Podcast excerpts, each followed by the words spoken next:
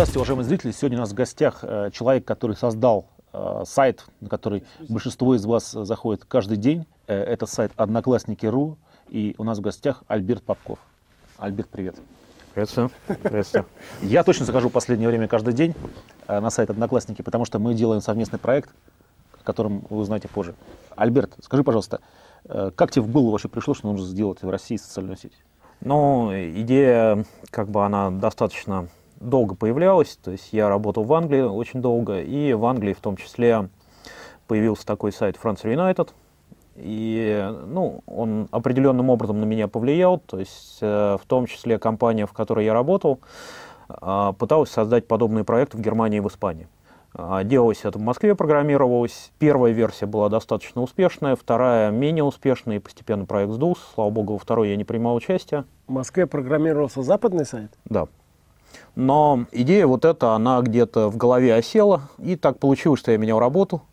Мне нельзя было полгода работать на конкурентов, которые мне сделали просто очень хорошее предложение. То есть полгода я был абсолютно свободен. Плюс до этого, опять же, чтобы я быстро не ушел к конкурентам, у меня было три месяца, когда мне платили зарплату, а работать не надо было. Угу. Вот. Ну и я решил себя чем-то занять, потренироваться в программировании. Постепенно начал, постепенно заразился. То есть это было 9 месяцев пустых, да? Да. И тут вот родилась вот эта идея а, соединить две концепции. То есть, с одной стороны, поиск школьных друзей, а с другой стороны, Френстер на тот момент самая популярная социальная сеть. То есть, сделать их вместе, сделать... э, ну, преимущество одноклассников то, что они появились позже, и уже почти у каждого есть цифровой а, фотоаппарат. А сейчас уже даже на телефонах. Вот. Ну и Какой сделать... год это был? 2006. Подожди, а Classmates же вроде там был. Как он участвовал? раньше появился, это как бы первая такая классическая сеть, но Это еще раньше, чем Friends Finder. да? еще раньше, чем France Reunited.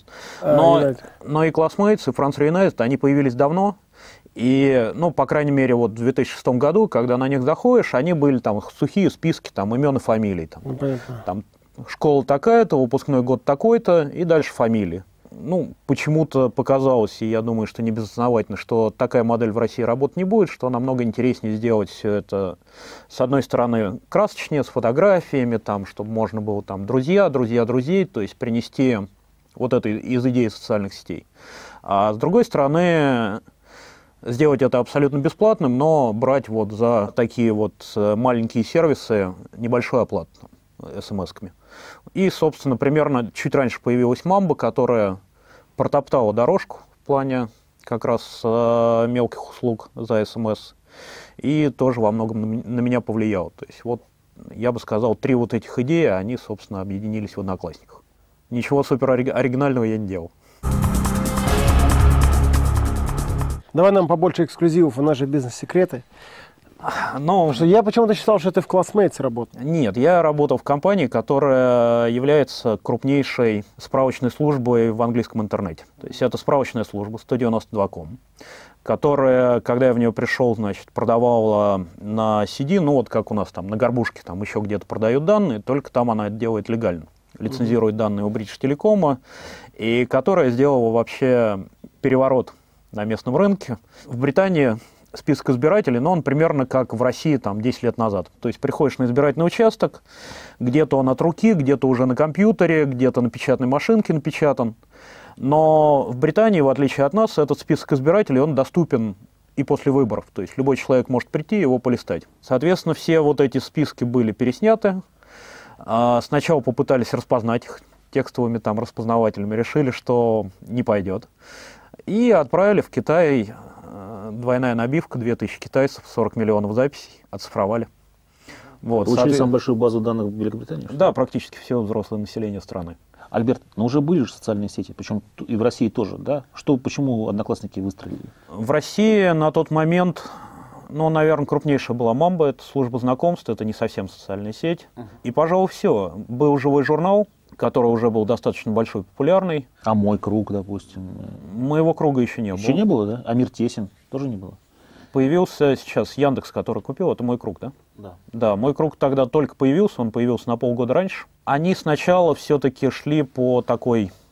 То есть они делали исключительно профессиональный ресурс, как LinkedIn, для вот деловых контактов. Я думаю, что их ошибка в том, когда они увидели рост одноклассников, они решили посоревноваться, и у них не вышло, и они немножко размыли идею. Слава богу, сейчас они к ней вернулись.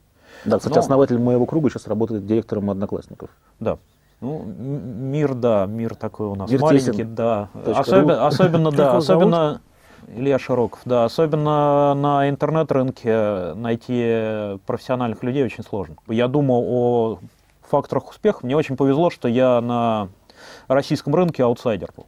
То есть я, я не знал там, ни правил, там, не знал, что вот есть непоколебимые лидеры и так далее. Я просто делал в свое удовольствие, вкладывал деньги, которые я мог себе позволить. То есть я там... Это была вообще твоя компания, сто процентов как бы было у тебя, да? Изначально. С женой. Угу. Компанию я даже создал позже. То есть сначала был проект без компании, без ничего и без явных перспектив на нем вообще заработать. То есть кто мне скажет тогда, что там проектом будут пользоваться миллионы. Я бы помечтал об этом, но, но до конца бы не поверил. А домен что был свободен или ты покупал его? В какой-то момент мне показался интересным, я его купил. Это было какой год?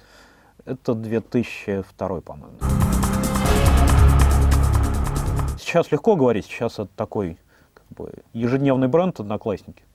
Вот. А тогда, тогда даже в Яндексе я покупал там первую контекстную рекламу. Я бы с радостью купил ее там в сто раз больше, но просто никто не искал одноклассников. Но было там проектов 10, наверное, которые пытались... То есть одновременно запускались, на самом деле, десяток проектов, да? Ну, они в разное время все запустились, с разной степенью успешности. Там кто-то mm.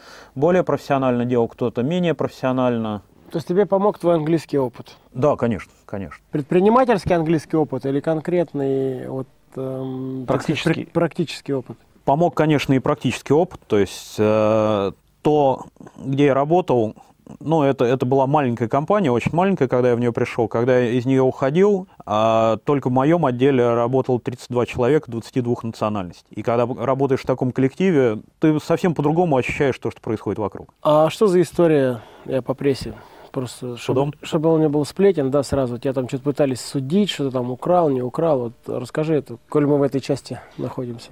Ну, суд, э, да, суд это, наверное, самое плохое. Англичане подали на тебя в суд, да? да? собственно. Вот это именно компания.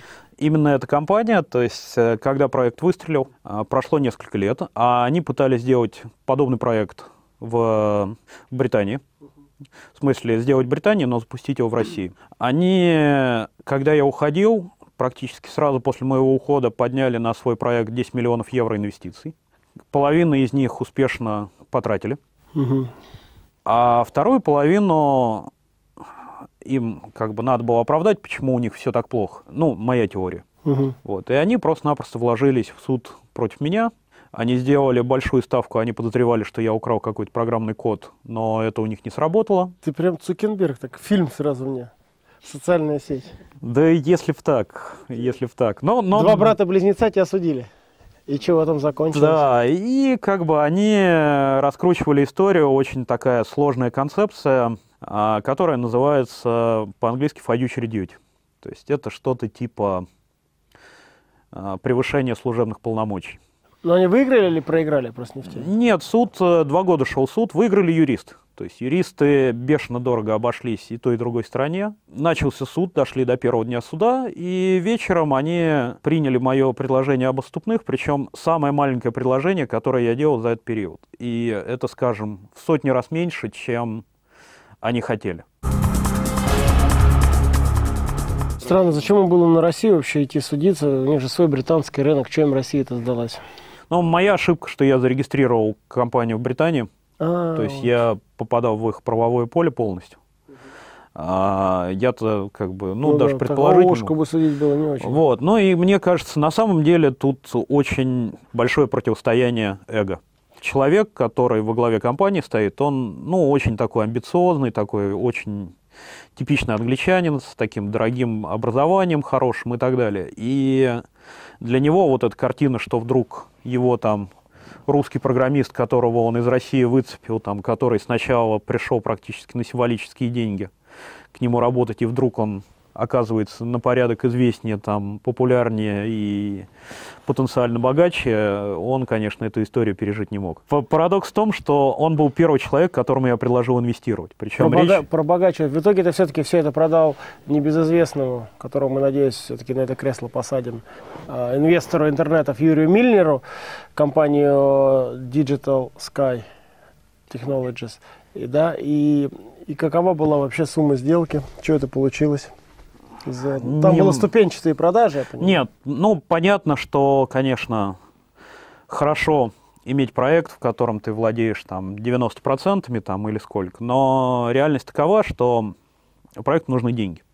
Особенно такому проекту, как «Одноклассники», нужны деньги очень серьезные. То есть, а он э... до сих пор не break-even, не монетизировался? Сейчас break-even. Сейчас, сейчас он прибыльный, конечно, прибыльный. А когда не был? Сколько лет он не был прибыльным? В прошлом году он начал показывать первую операционную прибыль. Три, три года он терял деньги, да? Да. Причем деньги, скажем так, миллионами. То есть сервера закупались сотнями, там бронировались места в хостинг-центрах на этапе строительства хостинг-центра, потому что потом уже столько стоек не найдешь. И какой основной сейчас э, источник монетизации? Три источника. А, один источник – это реклама, в первую очередь медийная реклама. Но самый большой источник это, конечно же, виртуальные подарки. То есть это и оценки, виртуальные подарки, ну и все вот эти вот мелкие услуги. Невидимый статус. Да. И третий источник сейчас набирает обороты, это игры. У меня такое вот э, подозрение, что э, часть пользователей Э, плохо, плохо стали относиться к одноклассникам, потому что там позволяется видеть, куда ты ходишь, да. Просто все люди любят, чтобы посмотреть, и, и их никто не заметил, да. Ну, да и, да. и это было одним из ключевых факторов переходов во ВКонтакт, да, э, ряда людей. Не было ли это стратегическая ошибка, вот то, что был вот этот видимый статус, и именно поэтому сейчас одноклассники проигрывают ВКонтакте по посетителям? Я бы так сказал, что с одной стороны люди не очень любят когда их видят. С другой стороны, все любят посмотреть, кто к ним заходил. Страница «Кто у меня был в гостях» — это одна из самых вообще посещаемых страниц. И все ее регулярно смотрят, причем э, независимо, скажем, от социального статуса человека. Одинаково легко ее любят и дети, и студенты, и там достаточно известные и богатые банкиры. К чему э, ты клонишь? Тебя не видел, тебя тебя не видел. У него даже звездный аккаунт есть. Вот, но... Ну, вы были раньше э, ВКонтакте еще, да, начали? Тоже на полгода раньше. То есть э, сначала появился там мой круг, потом А сейчас посещаемость Одноклассники и ВКонтакте, насколько там разница? Честно говоря, там не... 22 миллиона ВКонтакте, по-моему, в день примерно приходит. Но, во всяком случае, то, что мне Дуров один раз показал. Он говорит, видишь, со своего айфона он показал, 22 у меня в день. А, а у Одноклассников? Я не следил последний примерно год, потому ну, что уже, уже год примерно, как ну, я отошел, ну, но где-то процентов на 20-30 проигрывает. Вот. Э, а почему? Какая твоя все-таки главная ошибка? У нас любят вот люди про ошибки. Расскажи нам про ошибки. Никто про не ошибки, любит. Расскажи, пожалуйста. Ну, я думаю, что, во-первых, Дуров, конечно, талантливый и, и совсем другой человек, то есть нельзя сравнивать со мной. Во-вторых, в «Одноклассниках» самое плохое, что случилось, это внутренняя борьба. То есть было действительно очень много внутренней борьбы, а, и понятно, что с этим судом история, с моим, ее пытались использовать, чтобы, скажем так, не в мою пользу. А у тебя уже акционеры какие-то были на тот момент, да? да? то есть... Э, миноритарные, да, вот эти? Ну, уже не, минори, не миноритарные а на, уже тот, на тот момент, да. Не секрет, что большая часть успеха одноклассников э, связана с рижским проектом OneLV и OneLT, и, собственно, с людьми, которые работали там потому что техническая разработка вся практически велась там. Но они очень много сделали, с одной стороны, для успеха, с другой они стороны... ушли, что ли, или что? Или их... Они ушли чуть позже, да. Но, с другой стороны, они слишком много положили сил на борьбу со мной. Вот эта вот внутренняя борьба, она выразилась на самом проекте, то есть в какой-то момент объективно проект не развивался. То есть объективно не а вводились... А у Дурова его инвесторы, они дали денег и не лезли, да? Типа они, они отошли, более грамотную политику вели, да? В принципе, да. Ну, а с э, Мильнером как было отношения складывались? Надо признать, что он, конечно, тоже большая часть успеха. То есть он вовремя поверил в проект. И э, там, что касается инвесторов, то есть я в то время, когда начался интерес инвесторов, ну, я встретился там, наверное, больше, чем с сотней. И э, ДСТ на тот момент была единственная как бы компания, которая сделали реальное хорошее предложение, которые по большому счету до определенного момента не вмешивались. Но предложение просто по всем параметрам перебивало любое другое. А с ним конфликтов не было корпоративных каких-то таких? Ну, с ним, конечно, были конфликты, но надо признать, что он из тех людей, которые не переходят определенную грань. И это очень важно. И когда ты окончательно продал? В середине года где-то, да? Ну да, там договорились. Там. То есть я решил, что это выгодно для меня, и в первую очередь выгодно для, для них, потому что они запускали на IPO. Вот. А, и тут, тут важно уловить тоже для предпринимателя, наверное, тоже не мне тебе рассказывать, и наоборот, важно уловить вот этот момент, когда у твоего потенциального покупателя есть деньги и возможности и желание купить, ты понимаешь, зачем ему это надо, и ты понимаешь, что, ну, наверное, это правильно. Сделать, с одной стороны, шаг ему навстречу, а с другой вот Иван, который из Нижнего Новгорода нас смотрит, он, он слышал, что я тебя спросил, сколько все-таки ты получил, ты не ответил, он еще раз спрашивает, так сколько ты получил?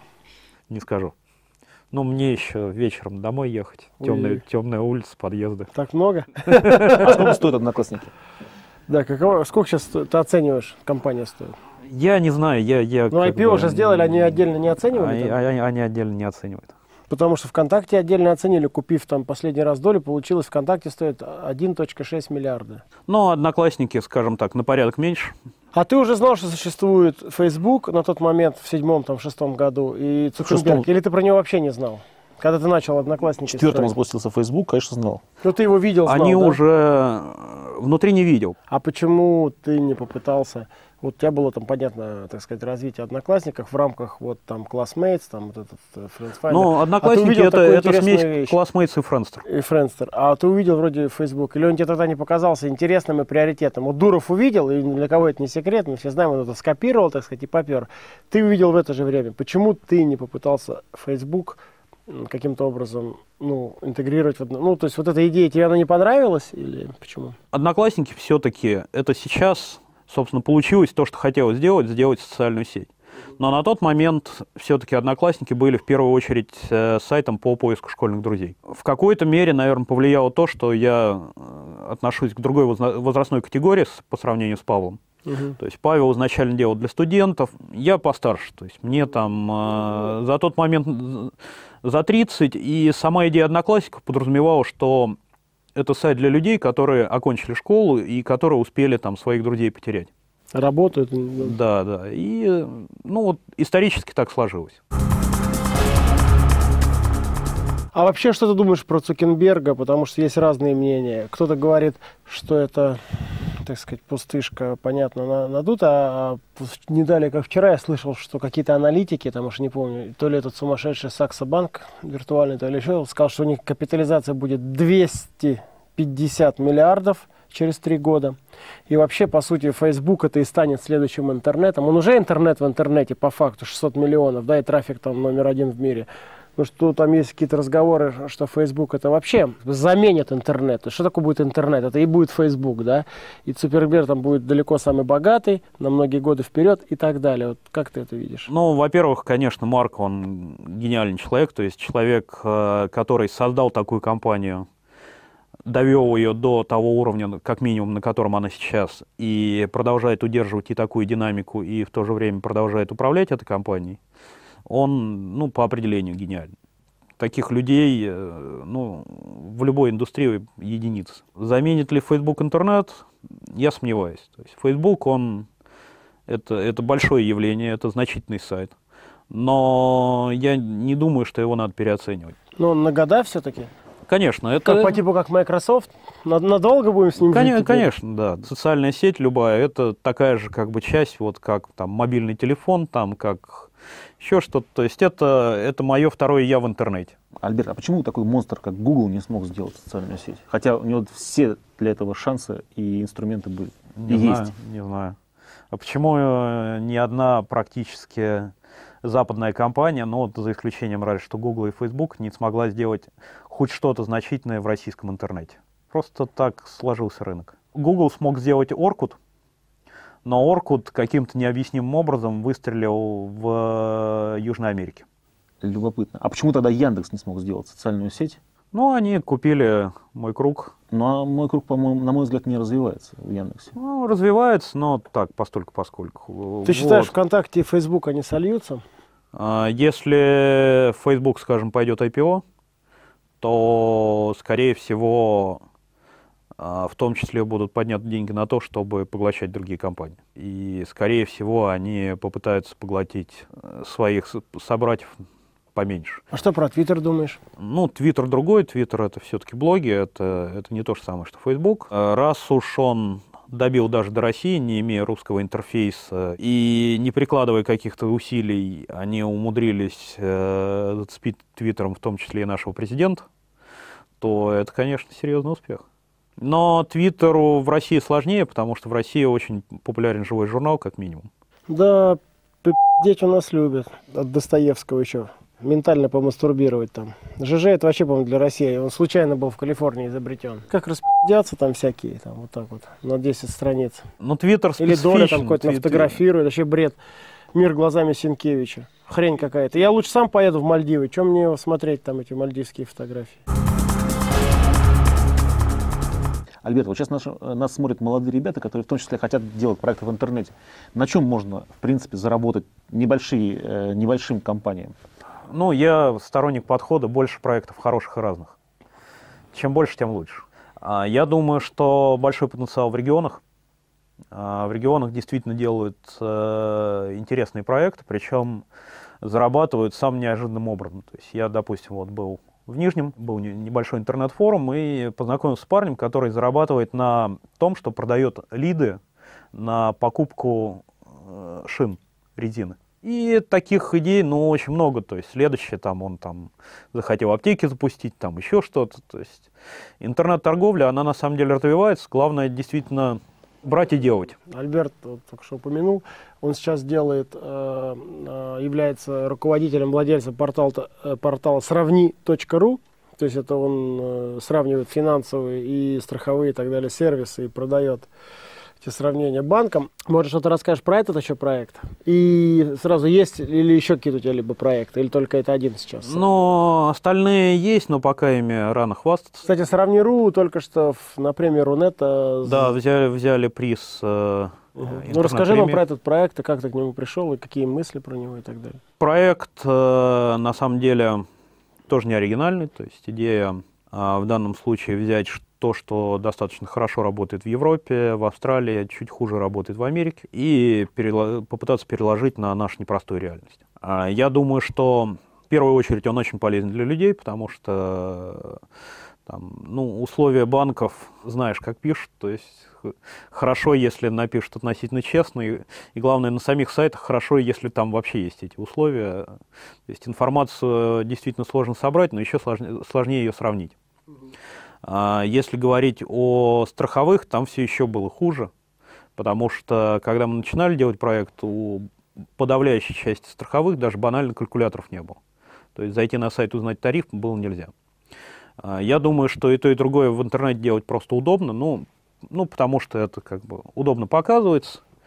И идея была сделать вот такой проект, принципиально не похожий на Одноклассников, то есть э, не социальная сеть, а принципиально другой проект, другие параметры посещаемости. То есть, ну, хорошо управлять социальной сетью, когда к тебе там сегодня пришло там 10 миллионов людей, а завтра пришло 15. Совсем другое э, начинать с нуля и думать о том, как тебе там из 10 тысяч сделать 15 тысяч. И это на порядок сложнее. Ну и я думаю, что у него есть свои шансы на успех. А брейк-ивен когда? Год через два. Я вообще верю в то, что большинство интернет-бизнесов, если там не брать что-то такое экстраординарное и магическое, они раньше, чем через 2-3 года, в принципе, очень редко отбиваются. А в каких все-таки сейчас сферах э, в интернете можно заработать молодым предпринимателям? Сейчас новая мода, то есть была мода на там социальные сети, делал все. Но купоны, по-моему, уже штук, штук 10 создали в России. Да, да, я думаю, больше. Много можно заработать на играх. То есть игры много делают, много издают. И игры интересно производить. То есть моя вот первая работа как программист была, я в течение шести лет работал, занимался созданием игр. Мгм. И вот, ну, я начал работать программистом в 16 лет, в 16 лет приходить, делать игры, играть – это отличная работа и получать за это деньги. Чем отличается интернет-бизнес в Англии и в России? А, в Англии больше денег, более понятная модель монетизации, больше кредитных карт. Проще просто с человека взять деньги. А, многие вопросы э, за счет этого проще. Но много, намного дороже. Та же реклама, ну вообще покупка аудитории намного дороже, э, программисты на порядок дороже. И плюс Англия, скажем так, у Англии есть э, синдром что у английских сайтов нет языкового барьера, и большая часть аудитории сидит на американских сайтах там или на других англоязычных сайтах. Угу, угу. В России нам проще, потому что нас ограждает языковой барьер. Понятно. А, а вообще предприниматели где ты думаешь сильнее? Англичане, русские? Нет, англичане. Ан- англичане, конечно. Англичане, как бы, нам еще очень долго, как бы, предстоит создавать эту культуру предпринимательства. Молодых людей не воспитывают просто вот с сознанием того, что ты подрастешь, сделаешь свой бизнес, заработаешь и так далее. То есть это... А там это как-то... В чем выражается? Телевидение? А, ну, больше, больше успешных примеров. То есть там очень много людей, заработавших приличные деньги. Плюс, конечно, образование тут и там оно пока ну, просто несравнимо. То, что я всегда говорю, что в России нет бизнес-образования, у них есть. Меня все кричат, ругаются. Какую последнюю книгу ты прочел? Твою. О, спасибо. Понравилось? Да, кстати, отличная книга. Я Все, всем, всем рекомендую, ты же мне подарил, да. А, окей. Я, я в, ты купил. в самолете в тот же день, да, ее половину осилил, половину уже когда долетел. Очень интересно, всем рекомендую. То есть это, конечно, не бизнес-учебник, но да, но понять, э, да, откуда берутся такие люди, все-таки интересно. Ну, спасибо. А вообще, кто тебе нравится? Какая книга там тебе нравится или что? Ты что читал, читаешь? Ну, художественное очень мало читаю. Наверное, Последнюю художественную книгу, которую, которую я прочитал, которая меня, меня действительно впечатлила, «Шантарам». Даже не слышал. Это, наверное, лучший вообще бестселлер Ух ты. прошедших пару лет. А, написал человек, австралиец, который реально сидел в австралийской тюрьме, попытался бежать в Европу, но застрял в Индии, остался без документов, без денег и так далее, поселился там в трущобах, и вот реально в этих индийских трущобах там жил, потом связался с местной мафией, ну и в Индии ну, такой как бы заметный белый человек был. Сейчас, э, я думаю, что и год через два все-таки экранизирует и выкупил права Джонни Депп. Спасибо тебе большое. У нас последняя рубрика, закрывающая каждую программу. Нужно посмотреть в ту камеру, э, увидеть там молодого парня или девушку и сказать им э, напутствие на их будущую жизнь, в том числе и в бизнесе. Напутствие? Как, как, как бы куда-нибудь не туда они, не, они тоже хотят, как куда-нибудь не туда не отправить. Они хотят, как и ты, начать э, что-нибудь. У них у каждого дома есть компьютер. Они так же, как и ты, хотят, хотят что-то попрограммировать чего-то. и заработать тоже там десятки миллионов долларов, как и ты. Ты нам Тогда не сказал, сколько? Ну, десятки. хотите, начинайте и делайте. Главное, если делаете, доводить до конца. Главное не говорить об этом, а вот именно взять и сделать. Кратко, сестра таланта. Спасибо. Спасибо, Альбер, за время. Спасибо. Спасибо.